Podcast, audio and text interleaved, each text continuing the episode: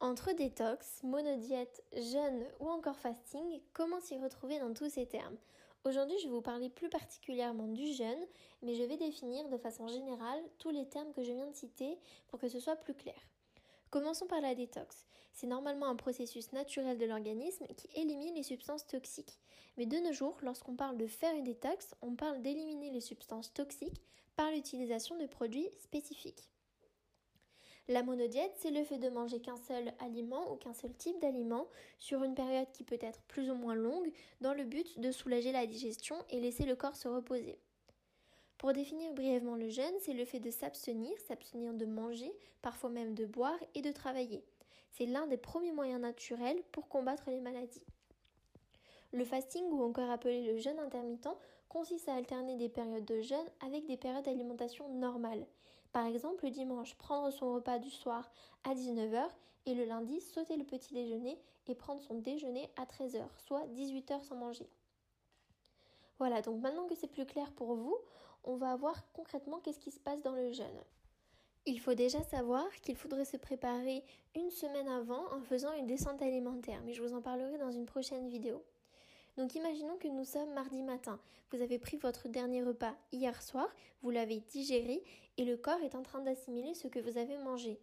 Le sucre issu de la décomposition des aliments que vous avez ingérés va passer dans le sang et ce matin, votre corps fonctionne avec ce sucre. Vers les midi 13h, le sucre qui était dans le sang va commencer à être consommé et à ce moment-là, le corps va aller dans ses réserves de sucre qui sont sous forme de glycogène et qui sont stockées dans le foie et dans les muscles. C'est ce qu'on appelle la glycogénèse.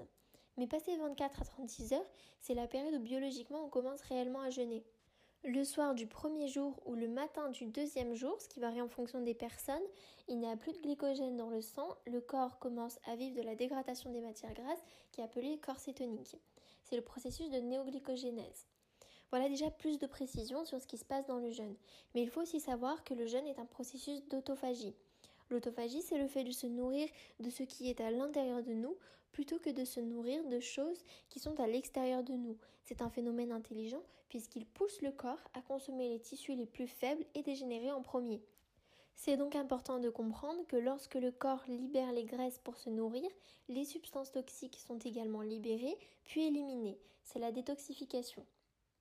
Enfin, le jeûne devra cesser au moment du retour de la faim, car si le signal de la faim n'est pas respecté, on entre dans de l'affamement.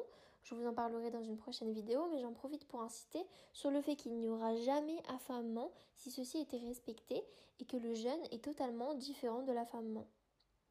Le corps ne s'attaquera qu'aux parties saines que si vous restez trop longtemps en jeûne. Et même si c'est le cas, il préservera toujours les organes vitaux tels que le corps et les poumons au détriment des muscles par exemple qui servent à l'activité motrice. C'est ce processus donc de l'autophagie qui va rendre le jeûne aussi efficace puisqu'il va vraiment s'intéresser à ce qui est le plus malade en nous et dégénéré. Donc la semaine de reprise de l'alimentation après le jeûne est également vraiment importante, c'est pourquoi je ferai une autre vidéo euh, pour vous expliquer tout ça. Pourquoi jeûner L'une des premières raisons, c'est que le corps, c'est la base. C'est un mouvement spontané qu'ont les animaux, les enfants et les personnes qui écoutent leurs ressentis. On devrait jeûner quand on est malade, donc se mettre au repos mental et digestif et laisser, de l'énergie au corps pour qu'il se répare lui-même. Et dans un second temps, si les symptômes persistent, il sera bon d'aller voir un professionnel de santé. Ensuite, parce qu'on sollicite beaucoup trop notre corps. On mange trop, on respire mal, on ne fait pas assez d'efforts physiques, on boit trop ou pas assez, et résultat, nos intestins sont surmenés. Et étant donné que 20 à 30% d'énergie n'est pas utilisée pendant le jeûne, cette énergie va servir à nettoyer et régénérer l'organisme. Et enfin, le jeûne par rapport à d'autres techniques est complètement gratuit. Si vous manquez d'argent, de temps ou encore de ressources, il suffit de jeûner. Donc vous comprendrez que les bienfaits du jeûne sont multiples. On va voir déjà la détoxification. C'est ce qu'on vient de voir en fait, étant donné que le corps dispose de plus d'énergie, il va se mettre à nettoyer l'organisme, le microbiote va respirer, plus le jeûne sera long et plus l'organisme sera détoxifié. La régénération énergétique, donc les semaines qui suivent le jeûne, vous aurez également plus d'énergie et plus de vitalité. De la même manière que si vous branchez votre téléphone sans l'utiliser, vous retrouverez votre téléphone complètement rechargé et donc c'est pareil pour le jeûne. Le système immunitaire bénéficiera aussi grandement du jeûne. On le voit chez les animaux, quand ils sont malades, ils jeûnent. quelques jours de jeûne relancent l'activité de l'organisme au niveau du système immunitaire. Et c'est en fait la loi de l'hormèse qui fonctionne. Si on soumet à un organisme vivant un stress adapté à celui-ci, il répond par une amélioration. Le jeûne, donc la privation de nourriture et d'eau parfois, étant un stress de faible intensité pour l'organisme, va améliorer le fonctionnement de l'organisme. Le jeûne doit donc être adapté à notre capacité, d'où l'intérêt qu'il y ait différents types de jeûne. Nous les verrons dans une prochaine vidéo. Pendant le jeûne, on observe aussi un réglage au niveau hormonal, mais aussi une amélioration du système cardio et neurovasculaire grâce notamment au boost de la production du BDNF. Donc le BDNF, c'est un facteur neurotrophique. En fait, c'est une protéine qui va favoriser la croissance des neurones dans les cerveaux. On la trouve dans le système nerveux central et périphérique. Donc ce qui explique que lors d'un jeûne, le fonctionnement du système cardio et neurovasculaire est fortement amélioré. D'ailleurs, dans les maladies neurodégénératives, dans les périodes de stress intense et dans les dépressions, on observe un abaissement fort des taux de BDNF dans le sang. Donc jeûner et pratiquer une activité physique intense booste la BDNF. Tous ces bienfaits sont observés lors d'un jeûne court, environ 3 jours et lors des premiers jeûnes. Dans les jeûnes longs ou, lors de nombreux jeûnes, on observe également un rééquilibrage au niveau des organes, la réparation des tissus abîmés et enfin l'expression génétique qui est modifiée et donc c'est bien sûr favorable pour sa santé mais aussi pour ses futurs enfants. Voilà pour les bienfaits.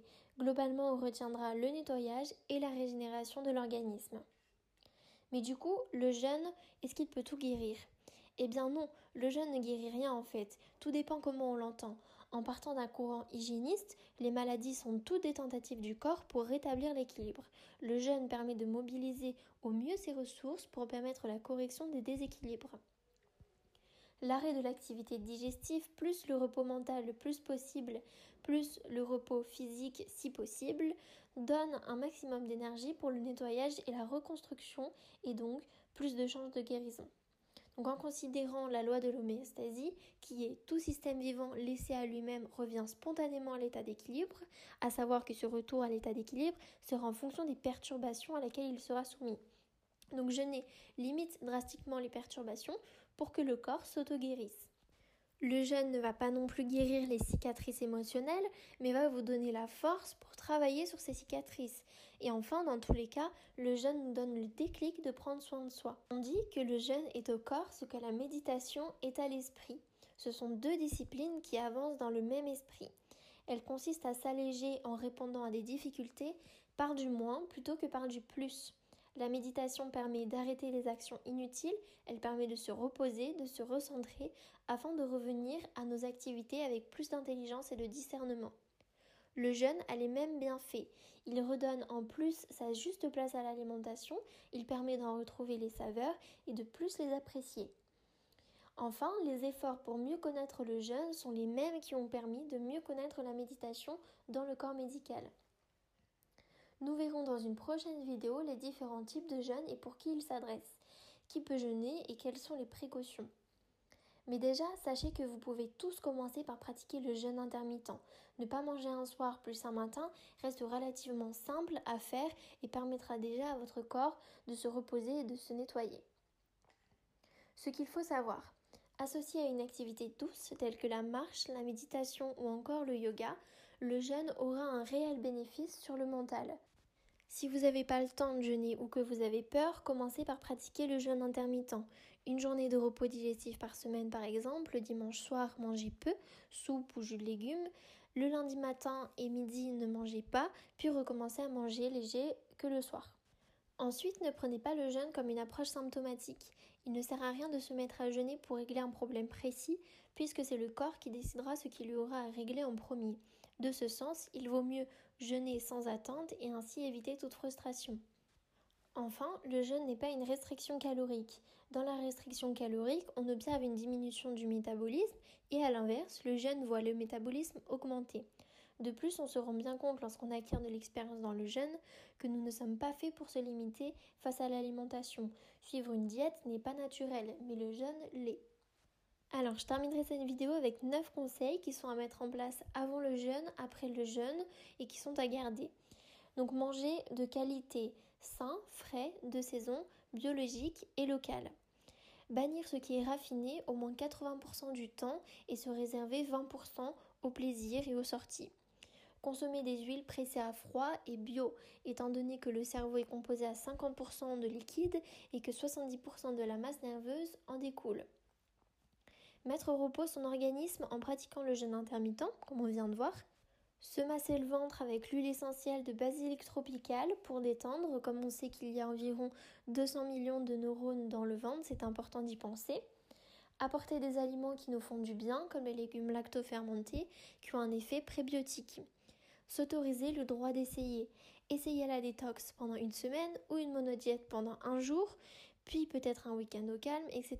Mais dans tous les cas, restez dans l'action et votre cheminement se fera tout seul. Et dernier conseil important, les écarts sont bienvenus. Bannir le il faut et rester dans l'envie d'eux pour ne pas rajouter un stress supplémentaire. Il faut retenir qu'il est important que notre corps aille taper dans ses stocks. Dans la nature, nous ne faisons pas des stocks pour rien. On les fait en période d'abondance pour ensuite les brûler en période complexe. C'est donc cette absence d'alternance dans nos vies modernes qui est dégénérative pour notre organisme. Nous avons une vie tellement confortable que rien ne nous met au challenge. Les réserves que nous faisons automatiquement ne sont jamais utilisées, elles s'encrassent et sont des véritables nids aux substances toxiques. Quand on regarde les marmottes, en sortant de l'hiver et quand elles sortent de leur tanière, elles sont minces et elles reprennent du poids pendant l'été. Donc si nous voulons garder notre confort, c'est à nous de nous mettre au challenge, de réinstaller de l'inconfort et donc de jeûner. Dans les prochaines vidéos, je vous expliquerai comment préparer un jeûne, comment bien le rompre, je vous parlerai plus en détail des différents jeûnes et je vous ferai également des vidéos sur la détox et la monodiète. Voilà, donc j'espère que cette vidéo vous aura aidé à mieux comprendre le jeûne. Si vous avez des questions, n'hésitez pas à me les poser en commentaire ou par message privé. Et je vous mets en description des liens très intéressants sur le sujet avec des témoignages en attendant la suite.